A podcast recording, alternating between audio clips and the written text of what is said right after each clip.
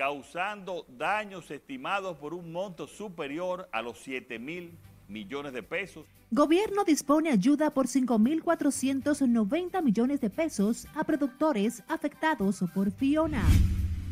Enviamos una cesna de una vez en coordinación con la Armada, que la Armada es que nos da la caja de búsqueda, porque ellos son los expertos en el agua. Autoridades identifican a un fallecido y cuatro sobrevivientes de naufragio en Cabrera.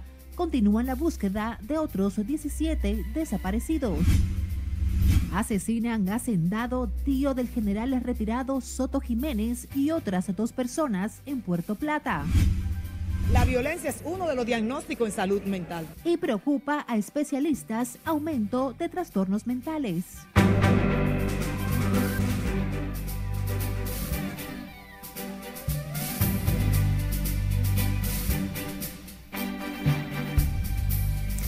Buenas tardes, eh, domingo 2 de octubre. Qué gusto reencontrarnos. Iniciamos la emisión fin de semana de Noticias RNN. Graciela Acevedo les acompaña.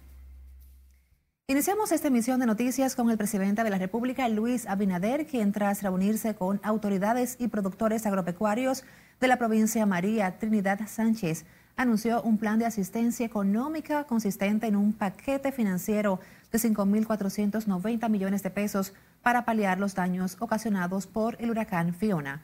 Jesús Camilo tiene la historia.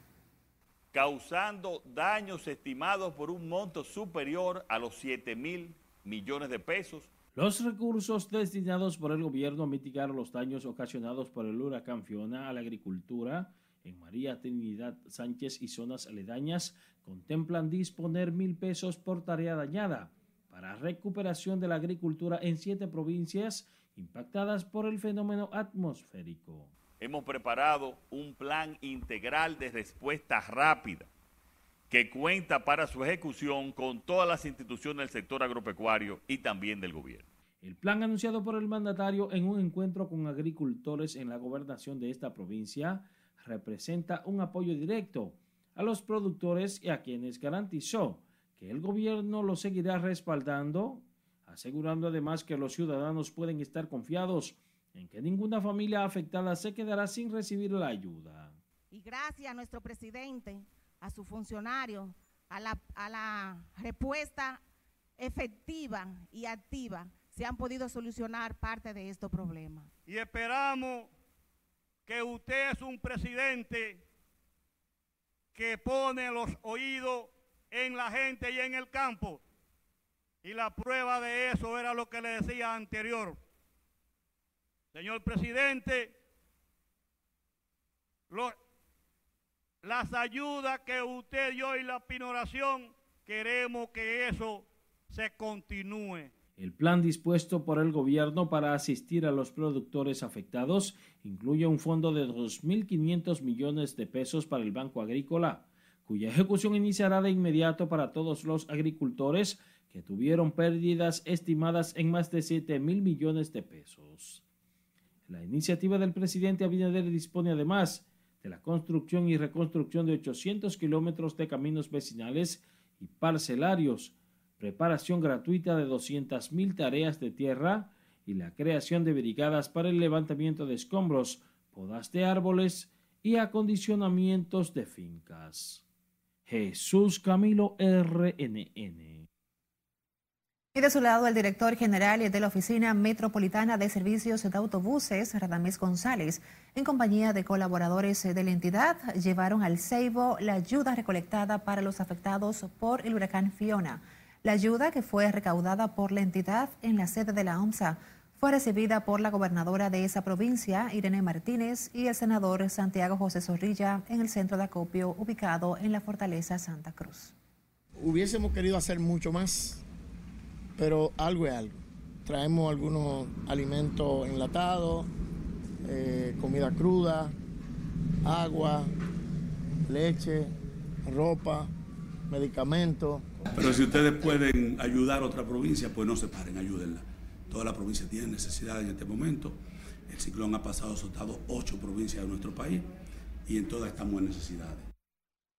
El director general de la OMSA, Radamés González, agradeció a todos los colaboradores y usuarios que respondieron al llamado a donar y se desprendieron de alimentos y ropas para ayudar a los residentes de la zona este del país que en este momento necesita de manos solidarias. Cambiando de información, un muerto, más de 15 desaparecidos y cuatro rescatados es el saldo hasta este momento del naufragio de una embarcación ilegal que salió el pasado jueves hacia Puerto Rico desde la provincia María Trinidad Sánchez. El fallecido fue identificado como Narciso Almanzar, alias Chiquitín, y los rescatados con vida son Adonis Bonilla, de 45 años, Luis Alfredo González Rodríguez, de 28, Germán Ortiz, de 44, y Luis Ángel Alvarado Alonso, de 24 le enviamos una Cessna de una vez en coordinación con la Armada, que la Armada es que nos da la caja de búsqueda, porque ellos son los expertos en el agua. Nosotros somos del aire y nosotros lo que vamos a guiarlo es, si vemos algún cuerpo o un sobreviviente, le decimos, el saco nada está ahí. Y ya la Armada es que va y lo rescata. Entonces la caja de búsqueda hoy se desplazó eh, por la corriente, como le decía, en otro cuadrante, donde en ese cuadrante ya estamos viendo que por las indicaciones que han dicho los sobrevivientes coinciden con, la mareada que hubo, la, la corriente, donde lo está sacando. Y ahí estamos buscando ahora mismo. Diversos organismos de socorro siguen la búsqueda de los desaparecidos en la que participan la Defensa Civil, la Armada Dominicana, Policía Nacional y el Ayuntamiento los cuales componen un personal de más de 100 hombres que con 16 embarcaciones están en el agua buscando a los que viajaban en la embarcación. Un tío del ex secretario de las Fuerzas Armadas, José Miguel Soto Jiménez, y otras dos personas fueron encontrados muertos en una hacienda de la localidad Rancho Manuel del municipio La Isabela en Puerto Plata.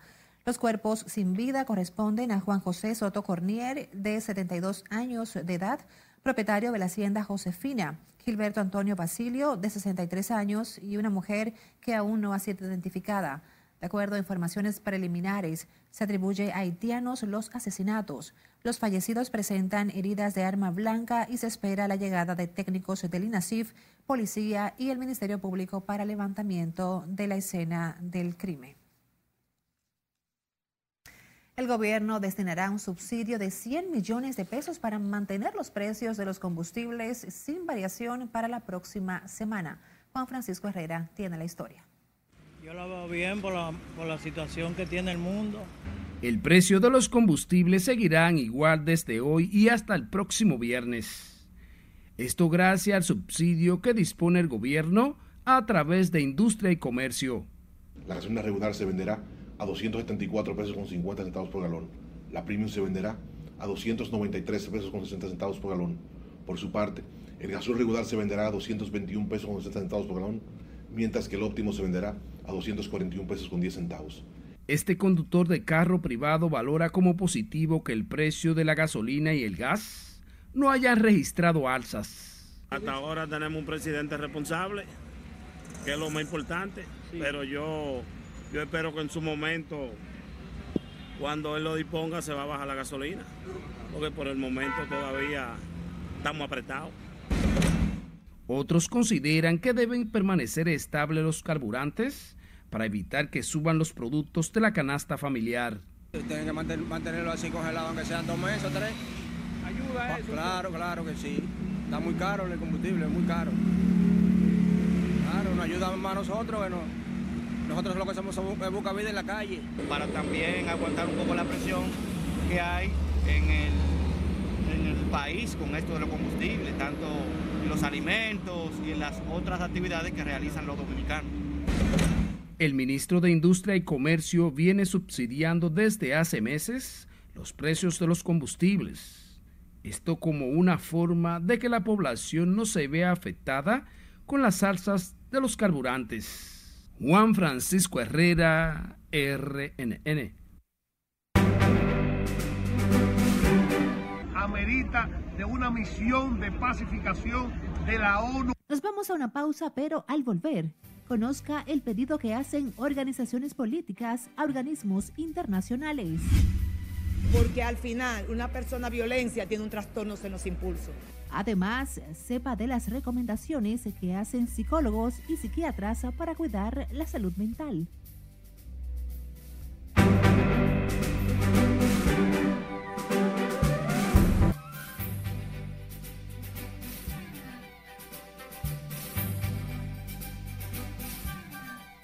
La ventana al mundo con un hecho lamentable en Indonesia, donde casi 200 personas murieron en medio de disturbios tras un partido de fútbol. Nuestra compañera Margaret Ramírez nos tiene los detalles en las internacionales.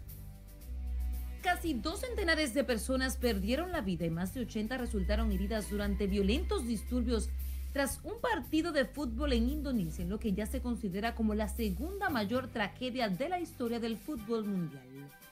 Los hechos ocurrieron la noche del sábado cuando miles de aficionados del club Arema irrumpieron en el campo tras la derrota ante Persevalla y provocaron enfrentamientos con las fuerzas de seguridad. La rabiosa multitud embistió contra los policías y destrozaron diversas infraestructuras del centro deportivo, así como una quincena de vehículos. El exmandatario brasileño Luis Ignacio Lula da Silva lidera con un 44,42% de los votos las elecciones presidenciales celebradas este domingo en Brasil según los primeros resultados oficiales. Los primeros datos del Tribunal Superior Electoral sitúan en segundo lugar con un 43.84% al presidente de Brasil, Jair Bolsonaro, quien aspira a su reelección. La Habana registró otra protesta por falta de electricidad cuatro días después del paso del huracán Ian. La concentración con más de un centenar de personas se produjo entre las calles 23 y F en el barrio de Vedado, uno de los puntos donde aún no ha vuelto la corriente.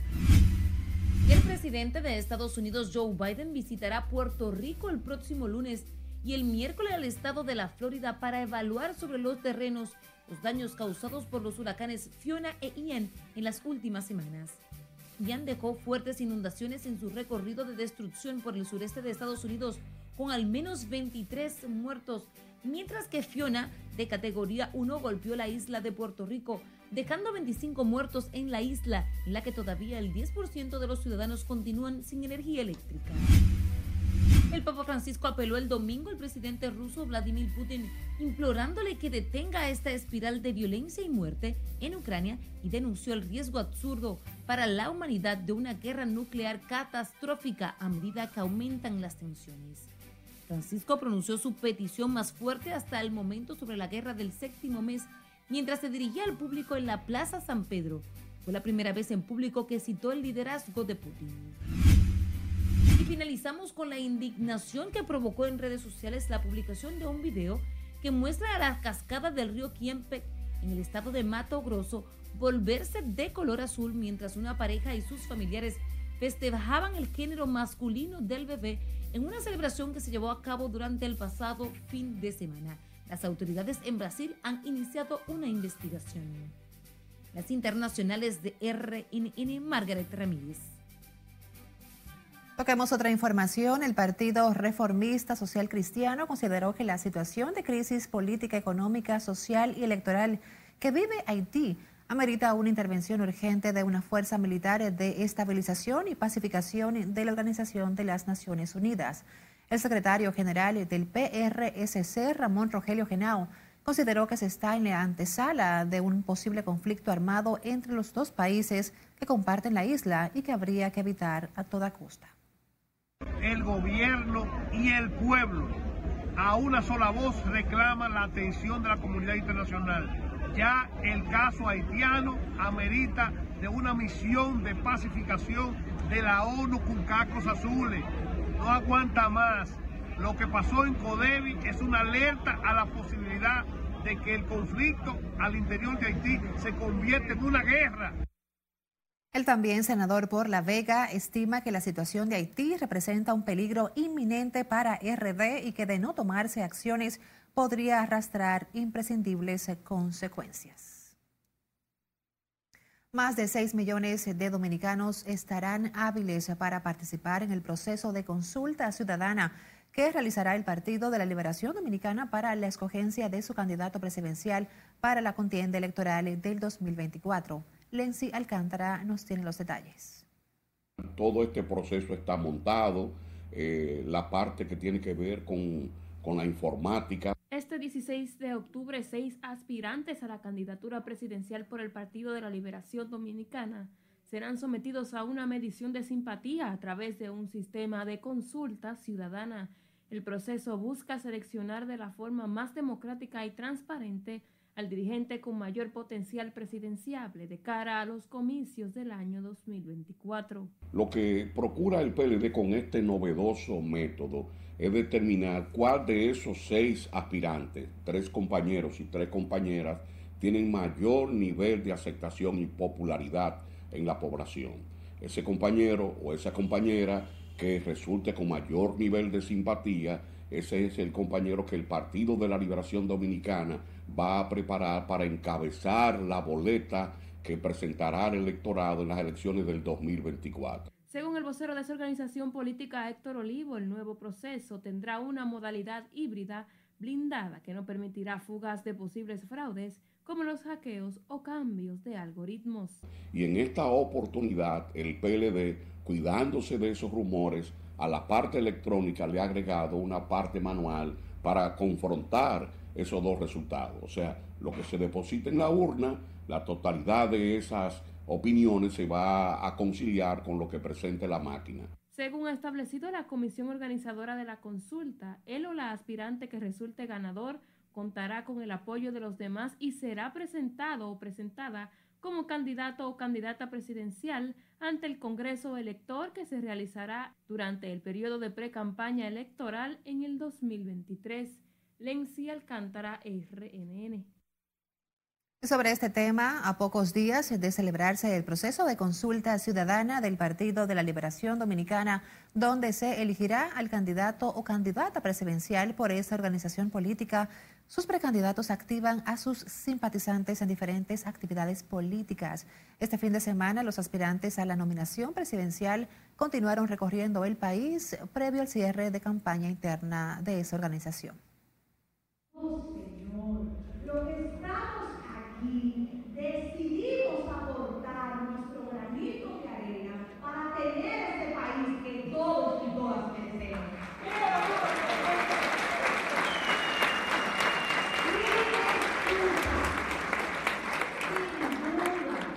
con responsabilidad, con compromiso, con sacrificio. El 16 de octubre se abre el camino para que un PLD renovado, un PLD entusiasta, un PLD triunfante asuma en el 2024 la rienda del Palacio Nacional.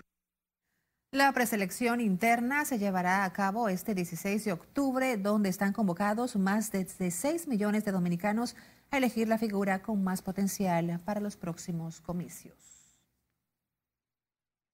Y por otro lado, la dirigencia municipal del Partido Revolucionario Dominicano en Santo Domingo Oeste juramentó hoy a decenas de jóvenes que pasaron a formar filas en esa organización política. Indicaron que en el marco del proceso de crecimiento en que está inmerso el partido, se preparan para llevar candidatos propios en los niveles municipal, congresual y presidencial en las próximas elecciones. De hombres y mujeres que componen este comité y que trabajan tanto o más que quien le habla. En el día de hoy, eh, ustedes fueron testigos ocular de cómo cientos de jóvenes decidieron pasar a formar parte del PRD. Y si hoy aquí más de 500 jóvenes se juramentaron por primera vez en el PRD, una demostración de que el PRD está haciendo apertura a las nuevas generaciones, a los nuevos jóvenes que también quieren tener aspiraciones políticas. La dirigencia PRDista en Santo Domingo Oeste afirmó que el PRD tiene asegurada esa plaza con miras a las próximas elecciones del 2024.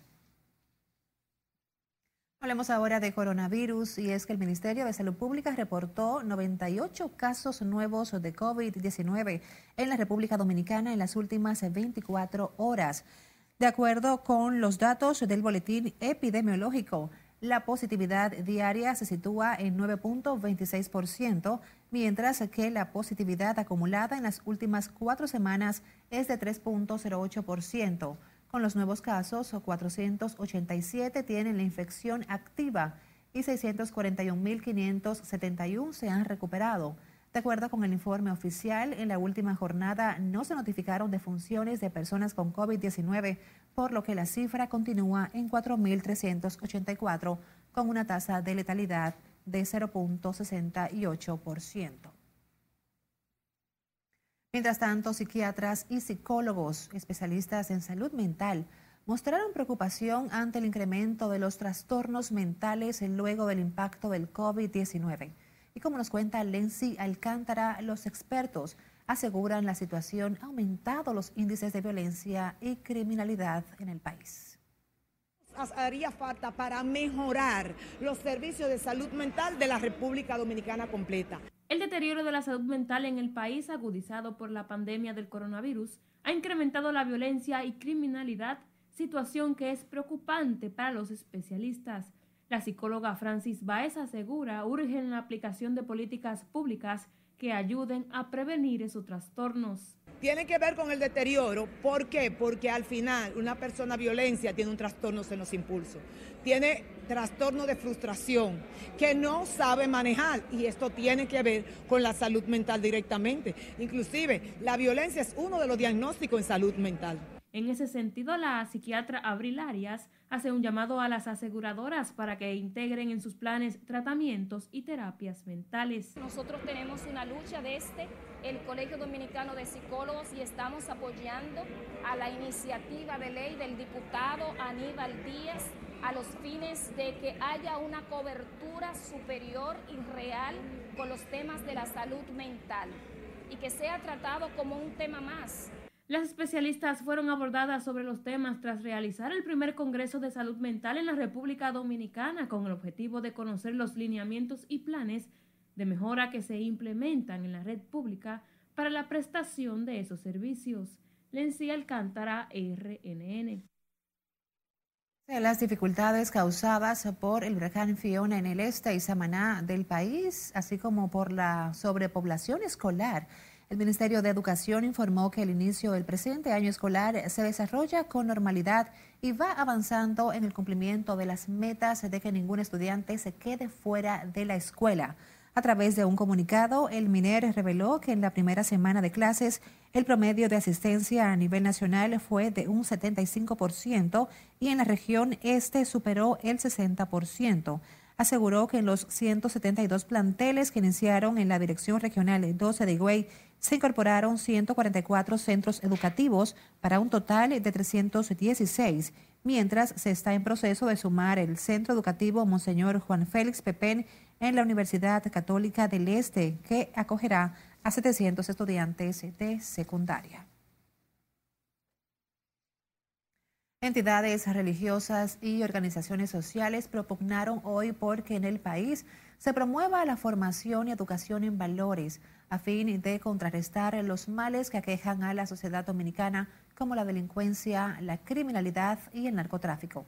En el marco de la celebración del 60 aniversario del movimiento Cursilo de Cristianidad, también exhortaron a promover el amor familiar y las buenas costumbres.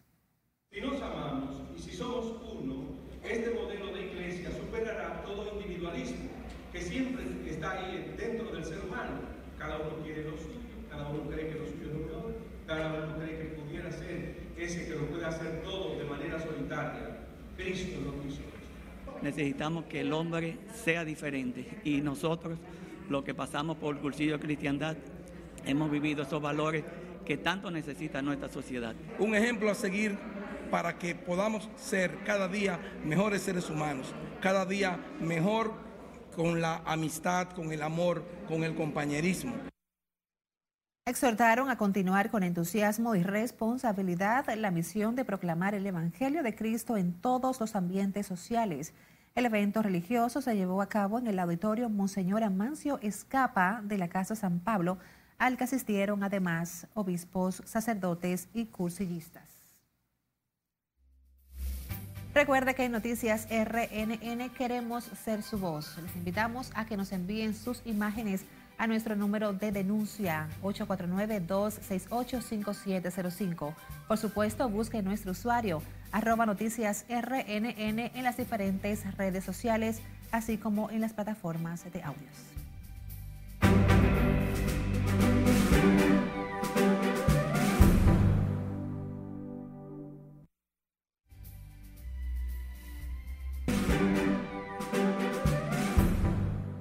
Gracias por seguir con nosotros. Al menos 110 maestros de la Regional 15 y el Distrito Educativo 02 fueron certificados tras concluir el diplomado Liderazgo y Desarrollo de Habilidades Blandas, dirigido a docentes de las diferentes modalidades del Sistema Educativo Nacional. La jornada de preparación fue llevada a cabo por el Centro de Capacitación en Comunicación Integral y el Instituto Nacional de Formación y Capacitación del Magisterio, INAFOCAM, a fin de reforzar las capacidades y crear mejores competencias en el magisterio que cada día estamos viendo cómo la sociedad va cambiando, los jóvenes también van cambiando. Es muy importante que los docentes puedan capacitarse, aprender a manejar sus aulas. Sin embargo, nosotros los enfocamos a esas habilidades, a ese trabajo en equipo, a esa empatía que se debe de tener, a ese uso de los recursos y herramientas para que la enseñanza llegue directamente a los niños. El diplomado para maestros contó con una duración de 80 horas durante 10 semanas, abordando cuatro módulos de contenido en modalidad virtual. Y sobre las condiciones del tiempo, una vaguada en la región suroeste del país continuará generando aguaceros por las próximas 48 horas. Así lo revela un informe de la Oficina Nacional de Meteorología. Nuestra compañera Lenzi Alcántara tiene más detalles en directo desde la ONAMED.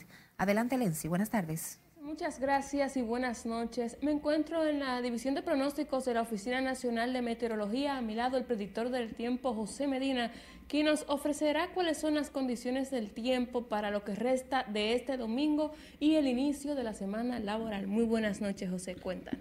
Sí, buenas noches. Pues durante el día de hoy hemos tenido la incidencia de una vaguada que se, eh, pues, ha estado ocasionando precipitaciones sobre la República Dominicana.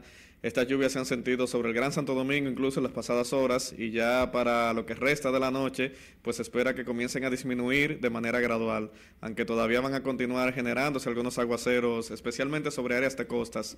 Para mañana, en primeras horas del día, es posible que estemos presenciando estas precipitaciones todavía hacia provincias cercanas en la costa caribeña y durante horas de la tarde, pues se va a incrementar otra vez la nubosidad y estarán ocurriendo aguaceros con tormentas eléctricas y ráfagas de viento sobre poblados en las regiones noroeste, norte, noreste, sureste y suroeste del país. Estas lluvias pues son ocasionadas por esta vaguada que todavía va a estar incidiendo en las condiciones del tiempo y las temperaturas estarán calurosas a de las lluvias, eh, sobre todo en esas zonas donde no esté lloviendo debido a la época del año en la que nos encontramos. Por lo tanto, se mantiene la recomendación de ingerir suficientes líquidos, vestir ropas ligeras y no exponerse directamente a la radiación solar. Finalmente, estamos vigilando dos ondas tropicales, una acercándose al arco de las Antillas Menores y la otra todavía cerca de las costas de África al suroeste de las Islas Azores. Ambas ondas tropicales tienen una probabilidad baja para convertirse en ciclón tropical en las próximas 48 horas, pero se espera que una de ellas, la, que está ya próxima a las Antillas Menores, se esté acercando a mediados de la semana a la República Dominicana y que esté incrementando las lluvias. muchísimas gracias. Acaban pues de escuchar cuáles son las condiciones del tiempo para lo que resta de este domingo y para mañana lunes. Recordar utilizar sus paraguas. Con esta información yo paso contigo al set de noticias. Gracias, Lenzi Alcántara, por estos detalles y como dices bien, a tener nuestro paraguas cerca a propósito de estas condiciones del tiempo ya pronosticadas por la UNAM. Y así nos despedimos por esta noche. Gracias por acompañarnos en esta emisión fin de semana de Noticias RNN.